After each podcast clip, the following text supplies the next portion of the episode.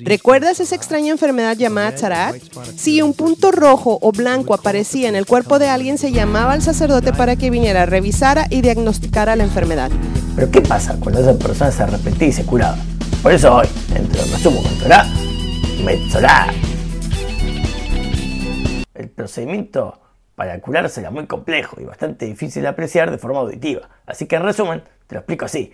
El ritual de purificación de esta enfermedad desagradable consistía en dos aves, una que era sacrificada y otra que la mantenían viva, junto a un pedazo de madera de cedro, un hisopo y algo de lana carmesí, que se la sumergía a todas ellas con la sangre de la otra ave que había sido sacrificada y se la salpicaba a la persona impura, que luego se metía en la meiba y qué sé yo. Luego, el ave viva era liberada fuera de los muros de la ciudad.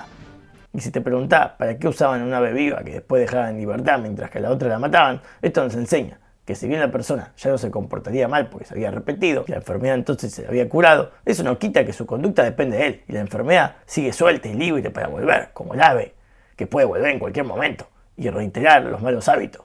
Y si te preguntás para qué hacían falta el resto de los artículos mencionados, bueno, por ejemplo, la persona que era orgullosa, como el cedro, pero ahora es como un arbusto de hisopo.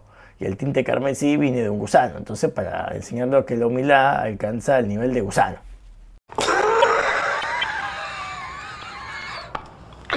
Como dijimos en el audio anterior, estas manchas aparecían primero en las paredes de las casas. Entonces, cuando alguien notaba que una mancha verde o roja estaba en la pared, llamaba al Cohen.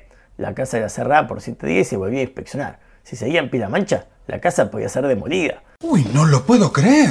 Pero no todo estaba perdido, porque en la época de la conquista de Canaán, los cananeos, presintiendo una derrota, escondieron sus tesoros más valiosos en las paredes de sus casas, que pronto iban a ser propiedad de los conquistadores israelitas.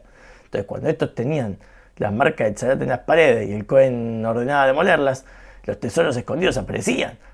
Increíble. Lo que nos enseña que no hay mal que por bien no venga. O en otras palabras, no hay mal, porque todo lo que nos pasa oculta un futuro tesoro por descubrirse. Claro que sí, dinero. Tú sabes que el dinero no es todo en el dinero. Después de todo eso, la sección nos habla de la emisión seminal y la menstruación. Pero es tan asqueroso y gráfico, así que bueno, mejor no lo explico. Espero que os haya iluminado. Pero tengo que... Gracias, vuelvan pronto. Pero- Gracias, vuelvan pronto. No te olvides que los pensamientos que uno tiene durante el día se pueden expresar en cosas asquerosas durante la noche. Te puede llegar a volver impuro. Así que bueno, no te olvides de pensar cosas buenas. Piensa en algo feo, piensa en algo feo, piensa en algo feo. No te olvides de compartir y colaborar. Y lo más importante de todo, difundir la palabra. Es la palabra de Dios.